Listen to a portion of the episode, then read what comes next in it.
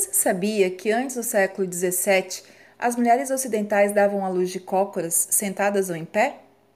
Isso mudou quando o rei Luís XV da França decretou que suas esposas e amantes dariam à luz deitadas para que elas pudessem testemunhar o nascimento de seus filhos.